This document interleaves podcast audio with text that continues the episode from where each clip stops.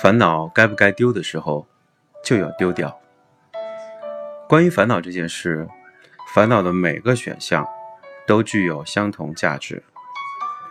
举例来说，假设有人想要给你钱，有些人会烦恼对方要给自己一百还是一千。每个选择都有好有坏，一直在想该选哪个，永远都无法付诸行动。当你在烦恼不知道该选哪个选项的时候，就代表不管哪个选项都差不多。速战速决才能让自己更加轻松。想减物的人，我建议采取一烦恼就丢的策略。烦恼该不该丢的时候，就要选择丢掉。我喜欢这句话：对必要说 yes。其他全说 no。